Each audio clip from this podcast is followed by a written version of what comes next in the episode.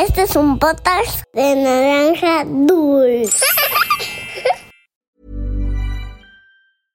This is Paige, the co-host of Giggly Squad, and I want to tell you about a company that I've been loving, Olive and June. Olive and June gives you everything that you need for a salon quality manicure in one box. And if you break it down, it really comes out to $2 a manicure, which is absolutely insane. It's also so easy to get salon worthy nails at home with Olive and June. The difference between how your nails used to look when you did them yourself and now with the Manny system is a complete game changer. The best thing about Olive and June too is it's a quick dry, dries in about one minute, lasts for five days, and full coverage in up to one to two coats. Visit oliveandjune.com slash perfect Manny 20 for 20% off your first system. That's oliveandjune.com slash perfect Manny 20 for 20% off your first system.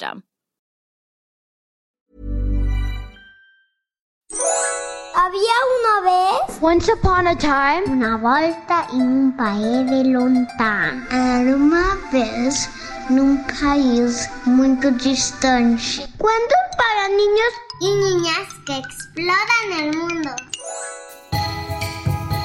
Hola de nuevo, yo soy Pablo y hoy les contaré un cuento verdaderamente inspirador. Se trata de la historia de Elsa Ávila. ¿Sabes quién es? No te preocupes, en un momento te lo contaré, pero antes me gustaría que sepas algunos datos sobre el Everest, pues forma parte de esta historia. Es la montaña más alta del mundo, con una elevación de 8.848 metros. Está ubicado en el continente asiático, en la cordillera del Himalaya e indica la frontera entre Nepal y Tibet. Los alpinistas cuentan que mientras más se acercan a la cima, es más difícil respirar. Además de que la temperatura promedio es de menos 36 grados centígrados y que puede llegar hasta menos 60 grados durante el invierno. ¡Brr! ¡Qué frío, ¿no? Hace 70 años, el montañero neozelandés Edmund Hillary llegó a la cima por primera vez un 29 de mayo de 1953. Y en esa misma fecha, pero en el año 2008 se proclamó el Día Internacional del Everest. Ahora te contaré Elsa y el majestuoso Everest. Espera, creo que sería mucho mejor que ella nos los cuente. ¿Te parece? Elsa, ¿nos contarías tu historia? Hola Pablo, claro. Mi nombre es Elsa Ávila. Estudié ingeniería civil, soy empresaria, conferencista, mamá y alpinista. La primera mujer latinoamericana en llegar a la cima del Everest. Amigas y amigos que me escuchan, claro que un día fui una pequeña, justo como ustedes ahora. Por eso les quiero contar mi historia. Esto es Había una vez. Comenzamos.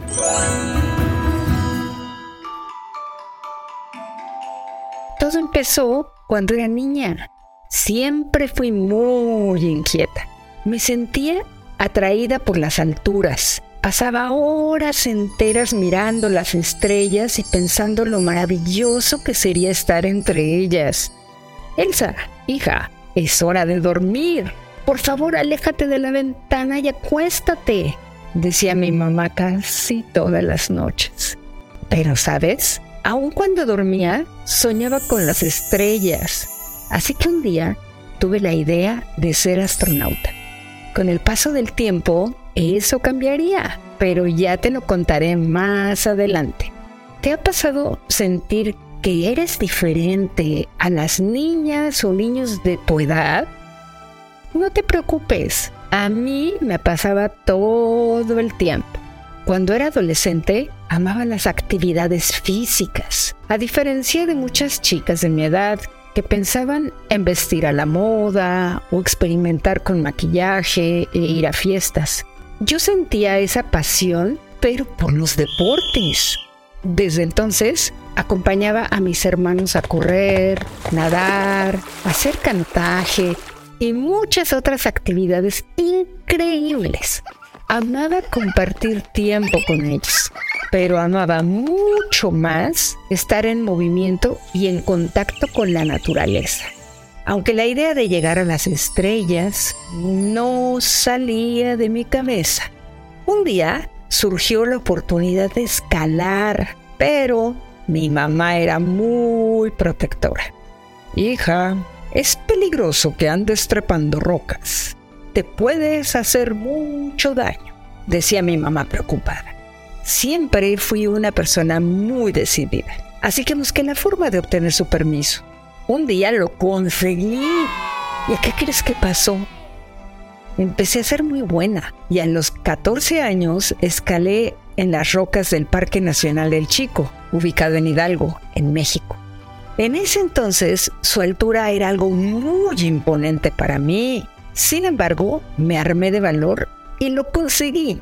Seguí practicando una y otra y otra vez.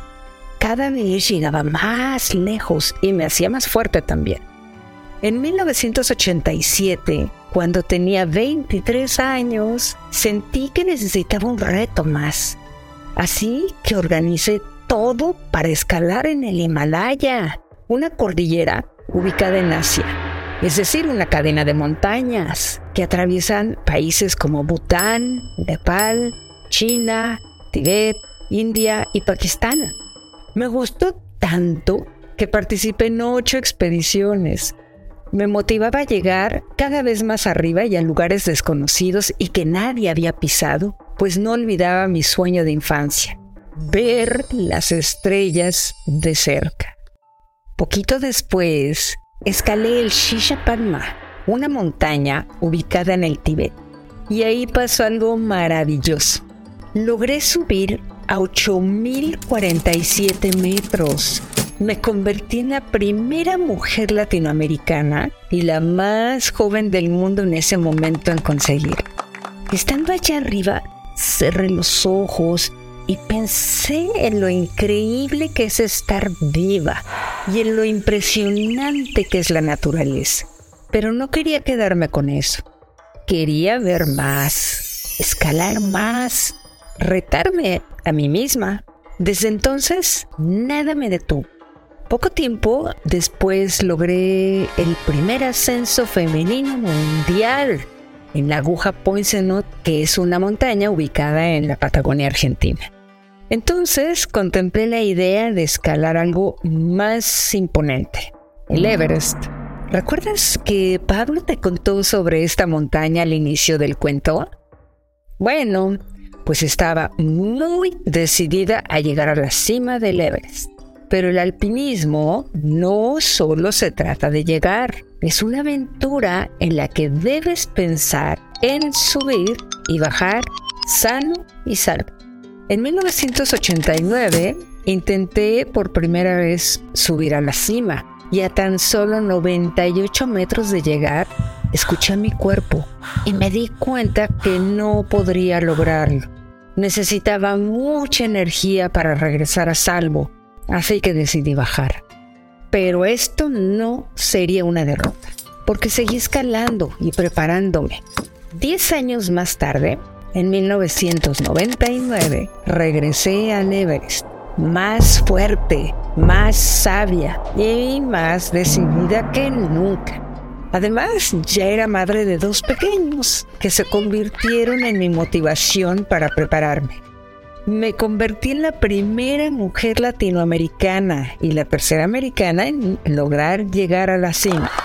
La emoción no cabía en mi cuerpo y era tanta que por un instante sentí que podía tocar las estrellas.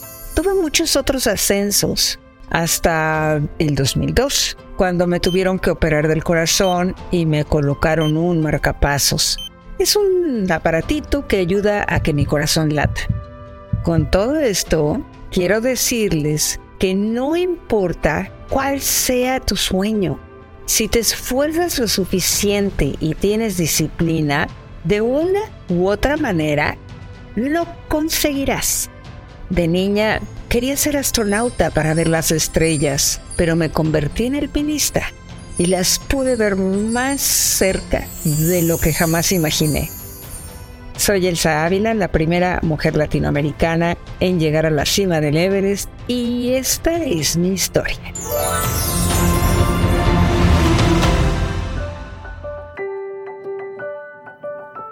Muchas gracias, Elsa. Exploradoras y exploradores, los invito a hacer un dibujo sobre este cuento y compartirlo en nuestra cuenta de Instagram en arroba podcast guion bajo una vez.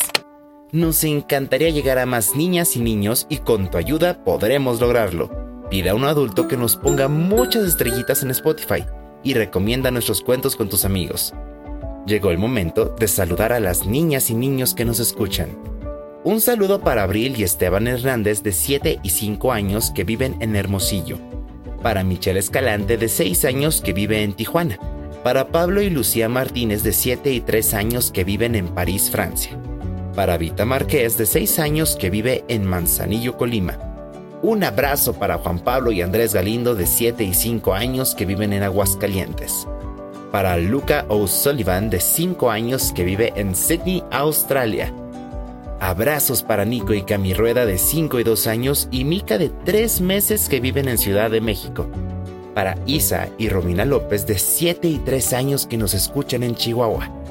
Para Regina y Santiago Grajales de 7 y 5 años que viven en Ciudad de México. Saludos para Fernanda y Sharon Pérez de 3 y 11 años y Valentina Martínez de 8 meses que viven en Toluca. Para Twila y Wesley de 4 y 2 años, Wyatt de 4 meses y Adriana Sunana que viven en Austin, Texas. Abrazos para Sofía Úsuga de 6 años que vive en Medellín, Colombia.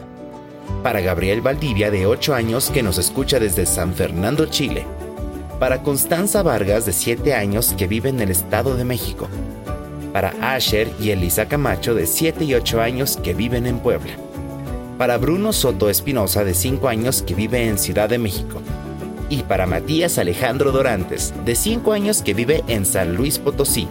Esto fue Había una vez. Nos escuchamos en el próximo cuento.